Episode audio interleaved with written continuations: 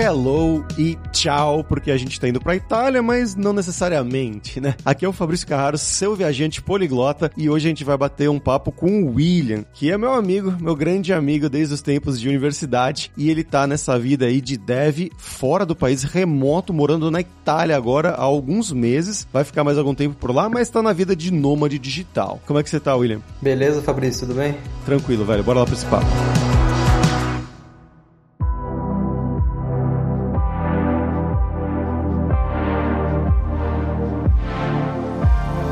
William, cara, pra gente começar aqui, primeiro que é muito estranho te chamar de William, mas beleza. a gente tinha os apelidos da Unicamp lá e tudo mais, mas conta pra mim um pouquinho de como você começou nessa vida de dev e como você foi parar aí, né? Então, de onde que você é do Brasil? O que que você estudou? Que é uma pergunta meio boba, né? Já falei o que que você estudou, mas o que que você trabalhou no Brasil, né? Um pouco a pouco e é o seu passo a passo até chegar aí na Itália. Beleza. Eu sou de Campinas e quando eu tava no, na oitava série, eu decidi prestar um vestibulinho para o Colégio Técnico da Unicamp. O curso que eu mais me identifiquei na época era informática. Não sabia muito bem o que fazia, né? Mas era mexer com o computador. Falei, ah, deve ser legal, vamos lá. Tava no meio do segundo ano, não tava curtindo muito tal, tava até pensando em desistir, mas como já tinha ido mais da metade, falei, ah, vou continuar, vou terminar o curso aqui, depois vou fazer estágio, vamos ver como é que é. E foi na época do estágio, assim, que eu gostei, assim, da profissão, sabe? Tipo, achei um ambiente legal de trabalho e tal, aprendi bastante coisa. E aí, nessa época, eu decidi continuar na área e prestei vestibular para engenharia da computação. E aí foi onde encontrei você e o resto da galera. Então, aí na Unicamp, fazendo curso de engenharia de computação, eu sempre tive vontade de, de ir para fora, fazer um intercâmbio. E no terceiro ano eu comecei a aplicar para vários programas. Programa um no México, um em Portugal e um na França. E aí eu fui aprovado para um em Portugal, e depois logo saiu o da França, que foi aprovado também. E aí tinha que decidir qual universidade ir, porque era uma rede de, de universidade que a gente podia ir e tal. Isso é até uma história meio engraçada, porque eu fui contra, assim, a, o que o professor queria, né? Ele queria mandar a gente para uma cidade chamada Rennes e tinha um pessoal que morava nas repúblicas lá, uns franceses que moravam nas repúblicas dos amigos e falavam: "Não, Rennes é, é muito frio, chove demais, que vai para essa cidade aqui que é mais legal, chama Toulouse". Eu falei: "Ah, beleza, vou para essa cidade então, né?". Aí fui falar para professora, ele: "Ah, acho que você tá fazendo besteira de ir para essa cidade aí. A outra cidade tem um centro de computação lá perto, não sei o que, para você fazer estágio depois, vai ser mais interessante. Mas Toulouse é legal, eu fiz meu doutorado lá, então pode ir. E aí acabou que tinha outro pessoal que escolheu ir para Rennes, mas aí deu um problema com, com as vagas lá e no final das contas acho que eles nem viajaram, nem fizeram intercâmbio. E eu por ter escolhido Toulouse, consegui viajar e deu tudo certo. Aí eu fiquei um ano e meio lá, me formei lá, voltei pro Brasil, me formei na Unicamp e desde o começo assim a minha ideia foi empreender. Aí, junto com outros dois amigos da faculdade, a gente abriu uma empresa. Isso é que o pessoal chamava na época, não sei se ainda tem esse nome, que era o diploma sanduíche? Isso, era um diploma sanduíche. Você fazia três anos aqui no Brasil, aí você ia para lá para fazer os últimos dois anos e depois tinha mais um estágio que você, era obrigatório fazer lá para se formar lá. Depois tinha que voltar para o Brasil para terminar as disciplinas aqui. Bacana. E aí, bom, você falou que começou a empreender, né, quando saiu da faculdade, mas esse empreendimento foi você trabalhando como dev, como programador, ou você mais na parte técnica de negócios? No começo era meio que fazia tudo, assim. A gente começou com uma ideia de fazer uma plataforma para estágio, então nessa época eu estava desenvolvendo, mas depois de um tempo a gente teve uma proposta para fazer uma parceria com outra empresa para desenvolver uns totens é, interativos para eventos e a gente acabou abraçando a ideia, desenvolvemos esse projeto e aí a gente desenvolvia os totens, alugava para eventos corporativos, eventos sociais. E nessa época eu fazia um pouco de tudo, assim, eu era meio que coringa, cuidava tanto da operação quanto da construção do totem, desenvolvia também. E a gente ficou nesse modelo aí por uns três anos até a gente abrir mão dessa parte mais operacional, né, e focar no software que a gente tinha desenvolvido para essas máquinas. Então a gente começou a fornecer esse software como serviço para as empresas que anteriormente eram concorrentes nossos. Caramba, então o, seu, o software que vocês criaram, você inclusive botando a mão na massa, virou um SaaS do, do mercado mesmo, então. Isso, virou um SaaS e hoje em dia a gente tem cliente assim em todo o Brasil, acho que em todos os estados a gente tem pelo menos um cliente e tá rodando, tá rodando legal. Que legal, cara. Mas essa empresa, esse empreendimento que vocês criaram, vocês tiveram alguma aceleração de, não sei, investidores ou aceleradores como da, da própria Unicamp, né? Tinha aceleradoras lá dentro? Não, a gente nunca teve nada. A gente foi totalmente bootstrap, assim, usando os nossos próprios recursos desde o começo. A gente até participava de, de algumas coisas de mentoria, assim, tal, mas nunca chegamos a receber investimento. E depois de um tempo, quando a gente começou a, a, a girar o negócio, né, e, e, e fazer dinheiro também, a gente viu que o negócio não era assim uma coisa muito escalável e que acho que a, que, a gente conseguiria injeção assim de, de investimento. Então, no final das contas, assim, o nosso negócio era mais um negócio assim para, como que o pessoal diz mesmo? Lifestyle business, não é um negócio que ia tipo crescer, estourar, tal. A gente sempre levou com os nossos próprios recursos. Isso aqui. E o software que vocês foram desenvolvendo na época estava em que tecnologias? Então, a gente tem toda uma parte de back-end web que é escrita em Ruby on Rails e o software em si que roda nas máquinas, ela é, ele é escrito em, em Python, é, usando algumas bibliotecas gráficas lá. Isso aqui é bacana. Mas bom, continua na sua carreira, né? Você falou que você estava lá na empresa. E aí, qual foi o próximo passo? Então, enquanto eu estava na, na empresa, eu resolvi voltar a estudar. Então eu comecei a fazer algumas disciplinas como aluno especial na, na Unicamp. E uma delas foi aprendizado de máquina. E quando eu fiz essa disciplina, tipo, fiquei encantado, assim. Falei, cara, o negócio é mágico, assim, como que o pessoal resolvia uns problemas que eu nem fazia ideia de como que a gente poderia resolver, né? E aí, depois que eu fiz essa disciplina, fui conversar com o professor, eu falei, nossa, queria continuar estudando, você tem algum projeto para participar, alguma coisa do tipo? E aí ele me colocou num projeto lá para ajudar uns alunos dele de, de mestrado, de doutorado, né, na pesquisa um projeto relacionado à biometria, então a gente queria verificar se um usuário de celular era o mesmo usuário através do jeito que ele caminhava. Então a gente usava dados do acelerômetro do, do aparelho para criar um modelo e, e, depois poder falar se o usuário que fez o registro naquele aparelho era o mesmo que estava carregando o celular. Que legal. E aí depois disso eu continuei fazendo mais algumas disciplinas lá como aluno especial e ele fez uma proposta para mim para eu fazer inscrição no programa de mestrado, para fazer um, um, um, estudo de mestrado lá com ele. E aí depois que eu tinha concluído todas as disciplinas já, eu, eu entrei nesse, nesse programa de mestrado e eu fiz só a, a, a parte da, da pesquisa mesmo. Já tinha eliminado tudo que era obrigatório assim do curso antes e eu fiquei só com a parte da pesquisa para fazer. Que demorou quanto tempo para ser terminado? Cara, como eu tava trabalhando, eu fiz em quatro anos. Normalmente leva dois anos, né, para concluir, podendo ser estendido até três, mas no meu caso eu, eu fiz em quatro. Entendi. Terminado esse mestrado, você acha que ajudou você na sua carreira ou no seu, não sei, no que você queria ser? Cara, ajudou, abriu muito assim essa visão desse campo de, de aprendizado de máquina, né? Que é uma coisa que hoje em dia tá toda empresa basicamente tem algum setor ali que lida com dados e criação de modelos ali para automatizar processos. Então, na minha empresa em si, não, a priori não, pelo, pelo produto que a gente tinha. Mas depois a gente começou a desenvolver um outro produto que aí sim eu, eu pude usar conhecimento que eu adquiri durante o mestrado e também abriu mais leques para mim, né, como profissional. Então, hoje em dia eu trabalho numa empresa aqui da Itália como engenheiro de machine learning.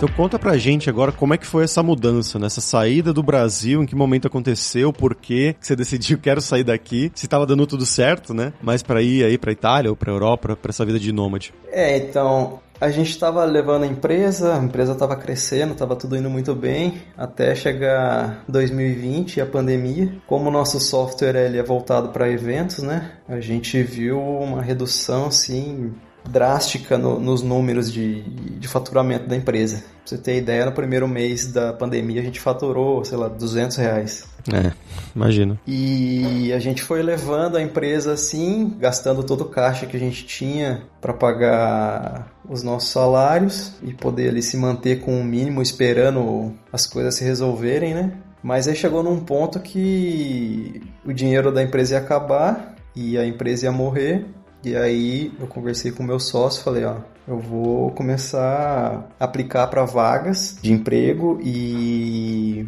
a gente consegue ter uma sobrevida na empresa e assim que as coisas voltarem ao normal, a gente vê o que, que, a, que, a gente faz, né? Aí eu comecei a, a me aplicar para principalmente vaga fora do país. Eu já era meu foco assim de trabalhar para fora. Depois dessa experiência que eu tive na França, assim, eu tive vontade de, de voltar praticar outra língua, não sei se seria alguma empresa na França, poderia voltar a tentar falar francês ou usar inglês um pouco mais. E aí eu comecei a aplicar para tudo quanto era vaga relacionado à aprendizagem de máquina, né, machine learning, e também as tecnologias que eu tinha conhecimento com o trabalho na minha empresa, principalmente Python e Rails. Isso no meio da pandemia. Isso no meio da pandemia, foi em, em maio de 2021. Depois de um ano, da, mais ou menos, da pandemia, a gente ainda estava segurando as pontas ali, ali na empresa, mas estava bastante apertado.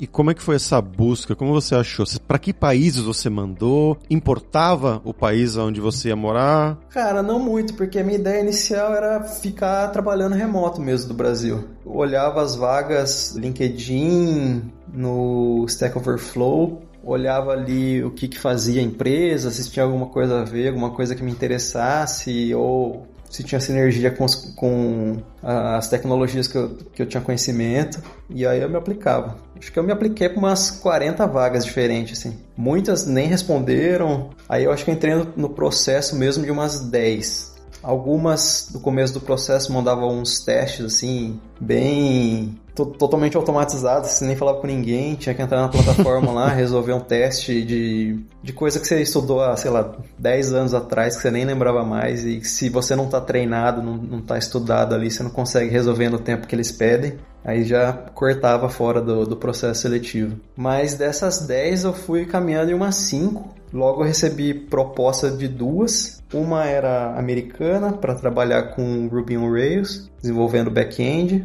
e a outra era essa empresa que eu tô hoje. Que é da onde? Que a empresa é da Itália e trabalha com, com um produto que usa biometria para fazer autenticação no celular. Basicamente reconhecimento facial. Como que você achou esse processo seletivo dessa empresa que você passou? Essa, em particular, eu acho que foi pelo LinkedIn. Eu estava mexendo no LinkedIn, fazendo as buscas lá pelo sistema deles de, de, de vagas e de cara assim apareceu essa empresa. Falei, ah, parece interessante, vou me candidatar. Aí depois de alguns dias me mandaram e-mail para fazer começar as entrevistas, tal, fazer todo o processo seletivo. O teste técnico foi muito complicado, você achou? Não, eu achei mais, mais interessante esse teste aí. Aliás, das duas empresas que eu fiz assim, a, que eu cheguei, ou as duas que eu recebi proposta, né, de, de, de, de trabalho, no final foram as que eu achei mais interessantes, assim. A, a americana, eles davam um case assim para você resolver num final de semana.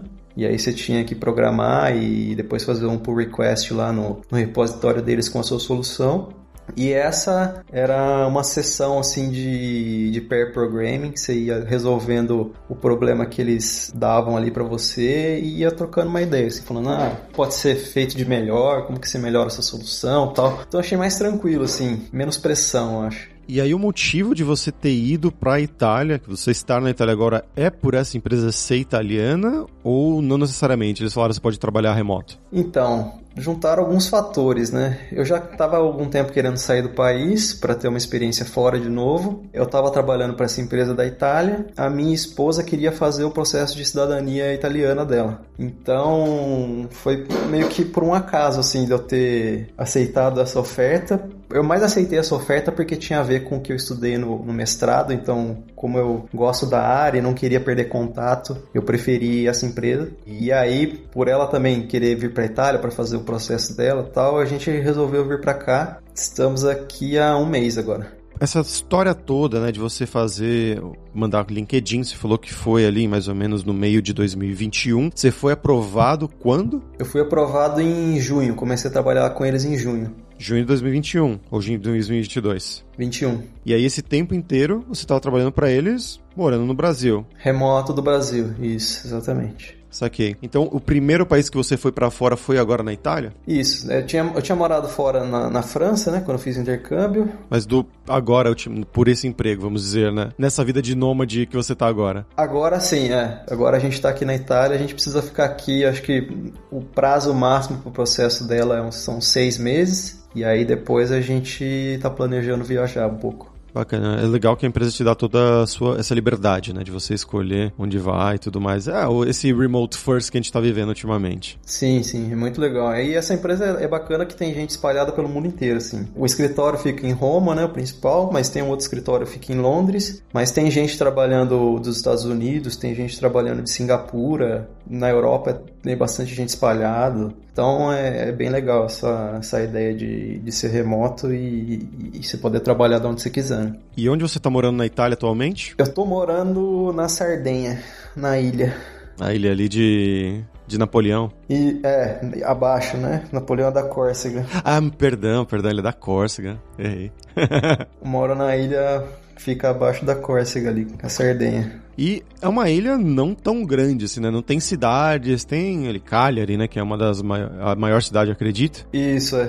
Cagliari é maior, tem acho que uns 250 mil habitantes. E a sua cidade tem quanto? A cidade que eu tô é pequenininha, tem 30 mil. E como é que é? Como é que foi essa mudança de chegar aí, alugar coisa, viver numa cidade tão pequena assim? A gente estava procurando uma cidade não muito grande, né? Porque dizem que para fazer esse processo da cidadania, cidades menores são mais fáceis. Como eu conheço o pessoal do trabalho, tem um cara do meu time que mora aqui, nessa mesma cidade, então isso foi um fator assim decisivo para a gente optar por vir para cá. Ele conhece gente que trabalha na prefeitura da cidade, tá? Então facilita muito todo o processo que a gente está fazendo. Ah, bacana. E aí, bom, vamos ficar aí, né? Como você falou, o tempo do processo, e aí depois, você quer ficar mesmo na vida de nômade, né? De três, seis meses em cada país? Ou você pretende fazendo isso por, não sei, algum tempo? E depois, como que tá a sua cabeça sobre isso? A ideia da nossa aqui é Consegui aproveitar o verão aqui na ilha, porque tem muito lugar para visitar de praia e tal. É paradisíaco. É, a gente quer aproveitar o verão do ano que vem. E aí depois é dar uma volta pela Europa, ficar um mês em cada cidade, assim, conhecendo as coisas com calma e tal. Bacana. Então, você não tem data para terminar a vida de nômade? Data não. Assim, a gente tem a ideia de daqui um tempo voltar para o Brasil, fica mais um pouquinho no Brasil, alguns meses, mas depois já volta para cá de novo. Que agora, depois que a gente tiver a, com a documentação toda certinha, fica mais tranquilo para para ficar fazendo essas viagens. Né? E qual foi a sua impressão até agora dessa cidadezinha onde você está morando? Cara, cidade bem tranquila. Como é o nome? Chama Oristano. Cidade bem tranquila, toda plana, Fica a 5 km do mar, não deu para aproveitar ainda porque tá esfriando agora, né? Mas é, dá para fazer tudo a pé, não preciso pegar transporte público, tem ônibus que passa aqui, não tenho carro, não tenho nenhum meio de transporte, faço tudo a pé, consigo ir para qualquer lugar da cidade andando 20 minutos no máximo. É, é, bem, é, muito bem estruturada assim a cidade, sabe? Tem várias opções de, de mercado, de loja, para uma cidade de 30 mil no Brasil, é bem melhor assim a infraestrutura. E você já tinha aprendido francês, né, nesse ano e meio que você foi fazer o diploma sanduíche. Como é que tá o seu italiano agora? Dá para entender bem já. Assim, eu acho que tem bastante similaridade com o francês, principalmente a gramática. Já consigo me comunicar assim, o básico. Eu fiz algumas aulas particulares antes de, de vir para cá, só para ter o mínimo possível assim para poder se comunicar. Mas acho que tá indo, assim. Eu, eu precisaria ter um pouco mais de tempo para me dedicar e, e, estudar mais, mas tá, tá complicada a questão do tempo, então eu tô aprendendo assim com a vida mesmo, sabe? Vai no, no mercado, aprende vocabulário novo ali, olha as coisas, aí precisa resolver algum problema, conversa com alguém, aí descobre mais algum outro parte do vocabulário ali da, da, daquela situação do, do dia que você tá vivendo e tal. E assim vai indo. Mas a empresa para qual você está trabalhando, apesar de ser italiana, o idioma oficial não é o italiano. Não, o idioma oficial lá é inglês. Por ser internacional, né? Isso, por ser internacional lá é inglês.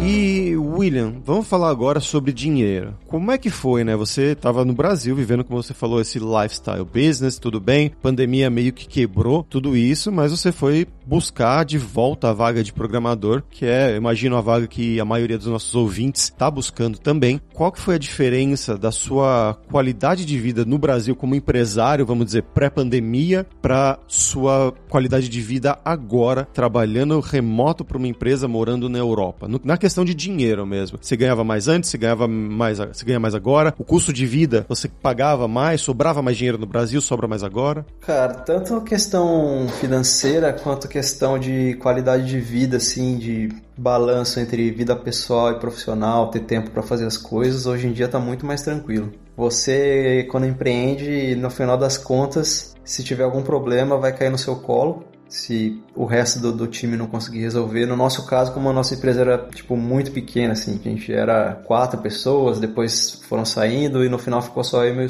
meu sócio, né? Então, qualquer problema que a gente tinha, era um dos dois que tinha que resolver. Então, e, e, como o, o, nosso negócio lida com eventos, a gente tinha que ficar de prontidão, assim, final de semana, porque é a época que, que o pessoal tá mais usando o nosso produto. É formatura, casamento, coisa assim, né? Isso, isso. Então a gente tinha que ficar, assim, trabalhava durante a semana desenvolvendo, né, desenvolvendo funcionalidade nova para o sistema tal, mas final de semana a gente estava sempre ali esperto para ver se tinha algum cliente com problema para a gente poder dar suporte. Então, nessa questão de qualidade de vida, sim, nem se compara. Questão financeira também não. Não tem comparação, assim, porque hoje ganhando em, em outra moeda muito mais forte, sobra muito mais e, e, e, também, assim, aqui os custos não são muito diferentes, assim, do, do, do Brasil, né? Acho que eu diria que a única coisa mais cara aqui é o aluguel. Fora isso, o mercado, o resto das coisas, assim, é meio parecido com, com o Brasil.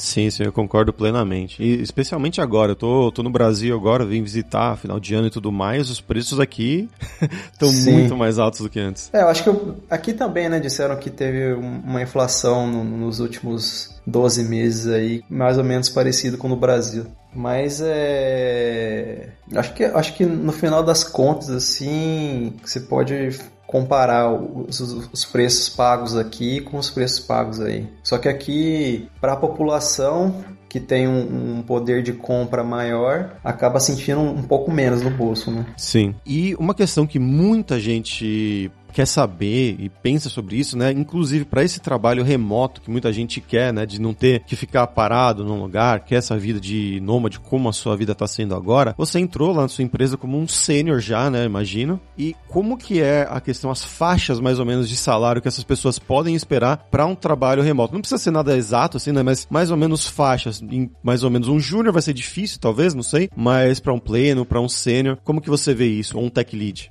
É meio difícil falar porque no meu caso eu sou contractor, né? Então eu trabalho, eu tenho uma empresa aberta no Brasil e eu recebo por essa empresa, né? Agora, se a pessoa quiser vir para trabalhar como empregado mesmo, aí entra num, num, numa outra dimensão aí de, de como as coisas funcionam e eu também não saberia te explicar como que funciona aqui, quais são os direitos, os deveres e quanto que vale, quanto que paga de imposto, essas coisas eu não sei. Eu, tudo, eu faço tudo pelo Brasil hoje, né? Eu diria assim que uma pessoa sênior deve receber aí por volta de uns 50 a 70 mil euros por ano. É, é, o que a gente vê mesmo por aí, varia muito de país para país, claro. Na Espanha vai ser menor do que na Alemanha ou na Inglaterra. Sim, sim. É, e na, na Europa acho que tem o, os salários são um pouco menores comparado com os Estados Unidos, por exemplo.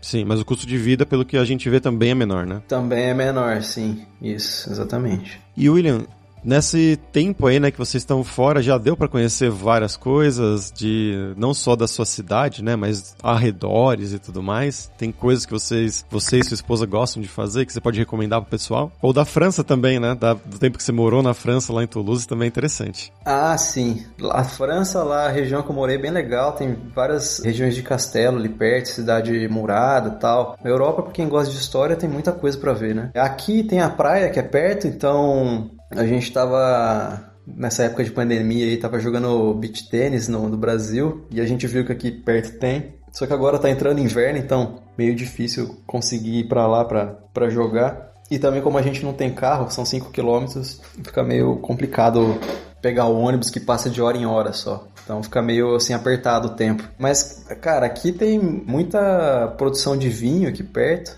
Então, para quem quiser fazer rota gastronômica, assim, para comer a, as coisas locais aqui de produtor local, é, é bem interessante. A gente foi, acho que faz umas duas semanas numa, numa festa de vinho numa cidade aqui perto. Então, chega uma época da, da, da, temporada de vinho aqui, eles, eles abrem, a, faz a abertura das garrafas lá, não sei o quê, e aí tem a degustação, o pessoal tudo andando com, com as tacinhas na cidade lá, experimentando vinho de um produtor, de outro produtor, e, e pelo que eu vi, assim, aqui na região tem várias de, dessas feirinhas, assim, de queijo, de chocolate, cada final de semana parece que tem uma coisa. Bacana. E a, a sua esposa também está se adaptando bem aí, a questão da, do lugar, do, da, da língua também? Sim, ela continua fazendo aula, ela é mais disciplinada que eu. E inclusive ela vai ser italiana, né? Então seria bom ela aprender. É, você vai ser também em breve. Casado. é, é que eu vim pra cá com nacionalidade portuguesa, né? É, você então, já tem o português. Pra mim é mais, mais tranquilo. Mas ela tá tranquila aqui, ela, ela trabalha remoto pro Brasil, ela trabalhava como CNPJ e aí foi mais, foi mais tranquilo para ela vir pra cá. Não precisou fazer muita coisa, não. Só mudar um pouco o fuso horário, então tem que trabalhar, começar um pouco mais tarde aqui o dia dela e terminar mais tarde.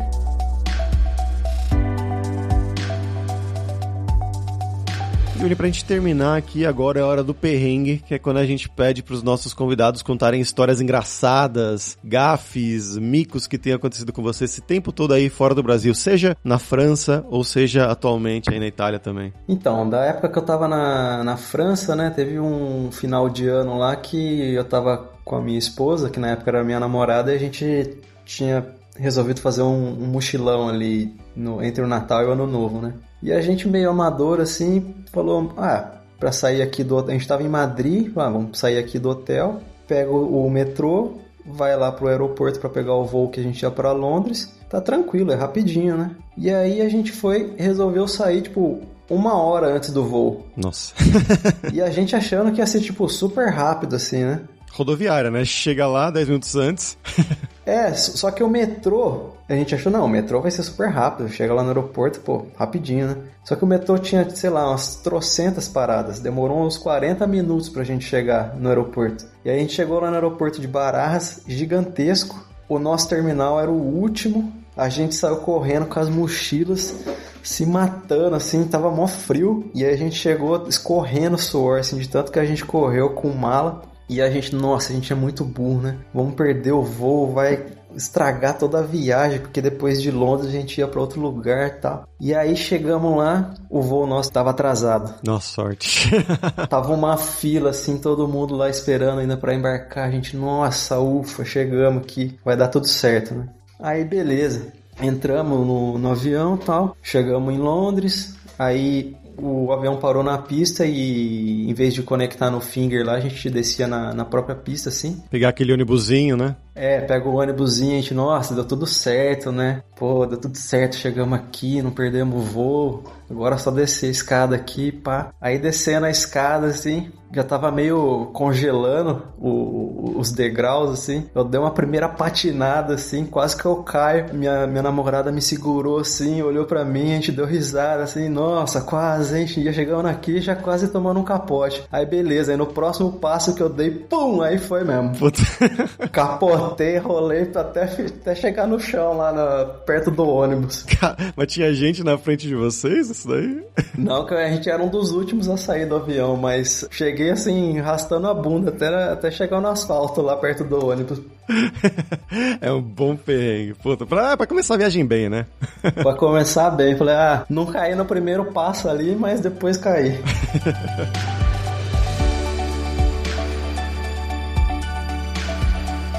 Cara, muito bom. Muito obrigado pela sua presença aqui, William. Acho que o pessoal com certeza vai curtir pra caramba, mas principalmente o pessoal que tá querendo fazer esse trabalho remoto mesmo, né? E faça o seu jabá aí, tanto da sua empresa do Brasil, quanto se você quiser fazer outros também. Cara, minha empresa no Brasil chama Fotorama. A gente fornece solução para quem tem tem cabine de foto para eventos. Então a gente tem um software super completo, toda a solução para quem está nesse meio aí.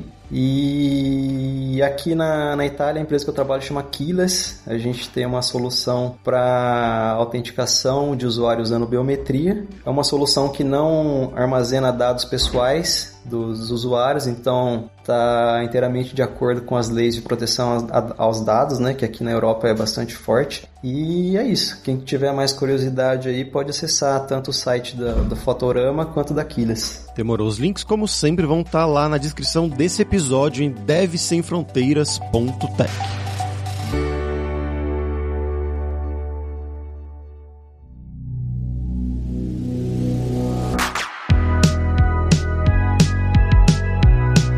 pessoal, por hoje é isso. Grazie mille pela sua audiência. E se você gosta do Deve Sem Fronteiras, recomende para cinco amigos, dá cinco estrelas pra gente na Apple, segue a gente no Spotify para nossa comunidade crescer sempre cada vez mais. E a Alura criou techguide.sh para te ajudar na sua jornada de aprendizado. É um mapeamento das principais tecnologias demandadas pelo mercado, com as nossas sugestões e opiniões de diversas linguagens, né? Tem a carreira de Python, a carreira de front-end React, Angular, front-end mais geral também, Java, tem várias coisas e está sendo sendo adicionado a cada semana mais coisas. Então vai lá dar uma olhada em techguide.sh e a gente tem também os 7 Days of Code, que são 7 dias de desafios totalmente grátis em diversas linguagens de programação, essas que eu já mencionei e muitas outras também, para você botar a mão na massa e praticar o que você estiver aprendendo, seja com os cursos da Alura ou em qualquer outro lugar. Então vai lá se desafiar agora mesmo em 7daysofcode.io. E não deixe de conhecer a Alura, a língua para você reforçar o seu inglês e o seu espanhol e dar aquela força, tanto no seu currículo quanto na sua vida profissional bem como o William mencionou durante o episódio aqui do quanto o inglês foi importante, ele trabalha né, da Itália, do Brasil, de onde ele quiser, só com inglês. E só lembrando que o ouvinte do Deve Sem Fronteiras tem 10% de desconto em todos os planos. Então vai lá em aluralingua.com.br barra promoção, barra Deve Sem Fronteiras e começa a estudar com a gente hoje mesmo. Além também, é claro, da alura.com.br, que tem mais de 1.400 cursos de tecnologia, principalmente na área de programação, que é a área do William, né? Tem lá cursos das habilidades que ele mencionou mencionou de Python e também nessa parte mais de aprendizado de máquina, né, machine learning, data science, tem muitos cursos completos de tudo isso, curso de como você criar o seu currículo em inglês ou em espanhol para mandar para o exterior. Então com certeza vai ter o curso para você. Então pessoal, até a próxima quarta-feira com uma nova aventura em um novo país. Tchau, tchau.